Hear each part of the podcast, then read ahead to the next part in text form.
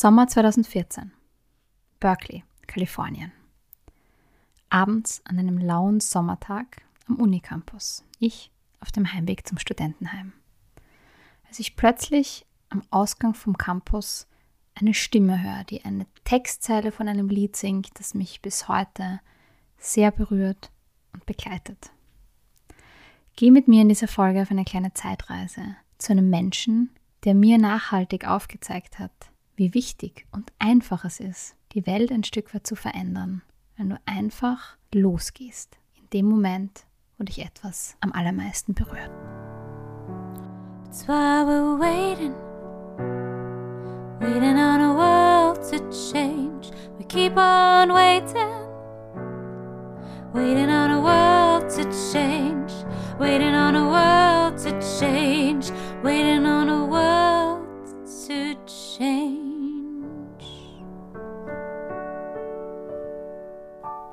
Hi und herzlich willkommen zu dieser Podcast-Folge von Confetti to Go.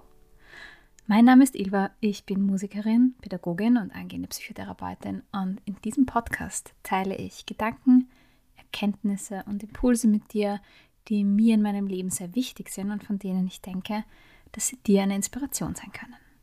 In der heutigen Folge geht es für mich um das Thema Losgehen. Ein Thema, das mich sehr oft und sehr lange schon beschäftigt und in dem ich schon wahnsinnig viel gelernt habe, das ich dir weitergeben möchte. Ich habe lange gebraucht, um herauszufinden, was es für einen Wert hat und wie wichtig es ist, den Kopf immer wieder abzuschalten, loszugehen und Dinge entstehen zu lassen. Hier möchte ich dir ein paar meiner Erkenntnisse mitgeben, die dir hoffentlich helfen, ins Umsetzen zu kommen, in einen Prozess zu kommen, wo Dinge dann entstehen können und die dir helfen, loszugehen. Davor oder dafür reisen wir aber ein paar Jährchen zurück ins Jahr 2014 in die USA, wo ich damals eine Sommeruniversität in Berkeley, Kalifornien besucht habe. Und dieser Abend, den ich im Intro angesprochen habe, ist jener Abend gewesen, der der Start von einem ganz wundervollen Projekt war, das ich damals begonnen habe, aus diesem Impuls heraus, wo ich es geschafft habe, einfach loszugehen und zu machen ohne es zu sehr zu zerdenken. Und ich hole mir dieses Gefühl so oft und so gerne her, weil ich daran merke und spüre, was das für eine Kraft und Qualität hat und dass das möglich ist, dass das in mir steckt und in dir genauso steckt. Wir einfach viel zu sehr dazu neigen, alles durchdenken zu wollen, einen Plan haben zu wollen. Aber oft verpassen wir den Moment, wo es darum geht, einzuhaken und eine Aktion zu setzen. So wie wenn du im Urlaub oder auf einer Reise jemanden triffst und genau weißt, wenn ich diese Person wiedersehen möchte oder da was entstehen soll, dann ist es ganz wichtig, die Person bald danach wieder zu treffen, einen Anker zu setzen und dann die Möglichkeit zu haben, daraus was zu entwickeln. Wenn wir das verpassen und den Kontakt nicht gleich knüpfen, dann veräppt das wieder. Und genau darum geht es, um dieses Einhaken im Moment, wo du was erlebst oder wo dich was packt oder wo du weißt, ah, da möchte ich gern was tun. Und dabei ist es gar nicht so wichtig, was genau das ist, sondern dass du einen Schritt setzt. Bei mir war es damals so, ich bin aus dem Unicampus rausspaziert und höre eine Stimme singen, Waiting on the World to Change. Das war eine obdachlose Frau, die da auf den Steinen saß. Und ich bin vorbeigegangen und war schon ungefähr zehn Meter weiter und habe mir nur gedacht, boah, das berührt mich gerade. Soll ich sie ansprechen? Soll ich sie nicht ansprechen? Habe mich da nicht so richtig getraut, mir gedacht, ah nein, ich gehe weiter. Und nach nochmal 10 bis 15 Metern habe ich mir gedacht, nein, ich folge jetzt meinem Impuls und drehe um. Bin zu ihr hin und habe sie gefragt, ob sie was zu essen möchte oder was zu trinken. Und sie schaut mich an und sagt, oh, A tea would be great. Daraufhin bin ich gegenüber zu einem ähm, Coffeeshop gegangen und habe einen Tee und einen Cookie geholt und bin zurück und drücke das in die Hand und sie schaut mich an. Oh, you're back. sie war so erstaunt darüber, dass ich dann wieder kam und ihr das gegeben habe und sie hat das angenommen und hat sich bedankt. Dann haben wir uns noch ein bisschen unterhalten sie eigentlich studieren wollte und was sie alles vorhatte im Leben. Und dann haben wir uns verabschiedet. Und ich bin nach Hause spaziert und habe mir gedacht, das berührt mich so sehr. Da ein Schicksal, wo es diesen Menschen nicht möglich ist, die Träume zu leben. Und wo das wichtigste Grundbedürfnis, mal habe ich genug zu essen und zu trinken, das Hauptthema ist. Und in dem Moment habe ich beschlossen, ich möchte ein Projekt für Obdachlose machen. Ich habe gewusst, irgendwas möchte ich tun. Und das erste, was mir eingefallen ist, ist, dass ich Lunchpakete dabei hatte bei meinem Aufenthalt. Und ich bin dann zur Hausleitung gegangen und habe gefragt, ob es möglich ist, alle Lunchpakete auf einmal zu konsumieren und zu spenden. Im Endeffekt, um es abzukürzen, war das möglich. Es hat ein bisschen gedauert, da eine Einigung zu treffen. Sie haben gesagt, sie wollen nicht, dass Menschen da ins Haus kommen und das abholen.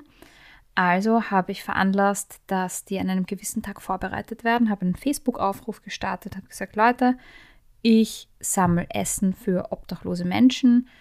Wenn jemand Lunchpakete hat, die er nicht verwendet und spenden möchte oder anderes Essen, kann er mir das gerne an dem Tag vorbeibringen. Das ist meine Zimmernummer. Und am Nachmittag wird das verteilt. Ich werde es nicht glauben, ich so viele liebe Nachrichten bekommen. Leute sind einkaufen gegangen, haben Cookies gekauft, haben Obst gekauft. Ich habe jede Menge Essen im Zimmer stehen gehabt an dem Tag und viele helfende Hände. Einige haben gefragt, ob sie mitkommen können, verteilen. Ich habe einen Bekannten, den ich dort getroffen habe, gefragt, ob er zur Verfügung steht, um zu fahren. Und dann haben wir Essen verteilt. Wir hatten so viel Zeug, dass ich gedacht habe, mal schauen, ob wir das alles verteilt kriegen. Und ich sag euch, innerhalb von einer Stunde war das alles weg. Und das war ein so berührendes Erlebnis. Dieses ganze Projekt hat so viele Menschen zusammengebracht und das sind Sachen entstanden und Leute auf mich zugekommen, das hätte ich nie alles planen können. Und darum die Inspiration für euch. Es geht nicht darum, dass wir zehn Schritte vorplanen im Projekt, weil wir uns dann oft denken, bei Schritt vier, fünf oder sechs, ah, das funktioniert eh nicht, ich lasse es wieder. Wie oft ich angefangen habe, was zu planen und in der Planung im Kopf gedacht habe, das funktioniert nicht, ich lasse es. Wenn du aber Schritt eins und zwei gehst, entsteht vielleicht sowas, dass Schritt drei, vier und fünf ganz anders ausgehen.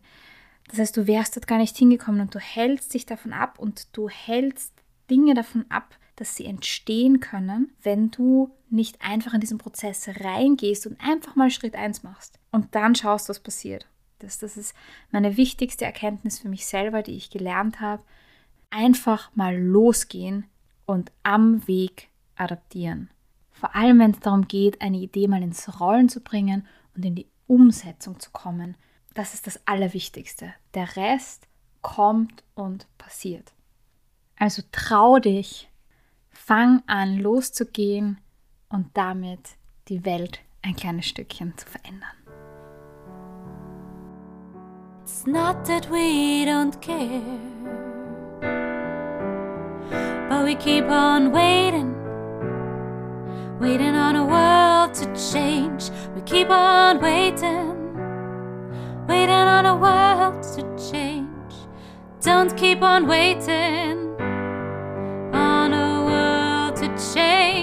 Don't keep on waiting on a world to change. Go start and change a little part of this world. Und wenn dich diese Folge inspiriert hat, dann freue ich mich wie immer sehr, wenn du mir eine Bewertung hier lässt. Schau auch gerne auf Instagram bei mir und meiner Musik vorbei. Alle Infos findest du in der Podcast-Beschreibung.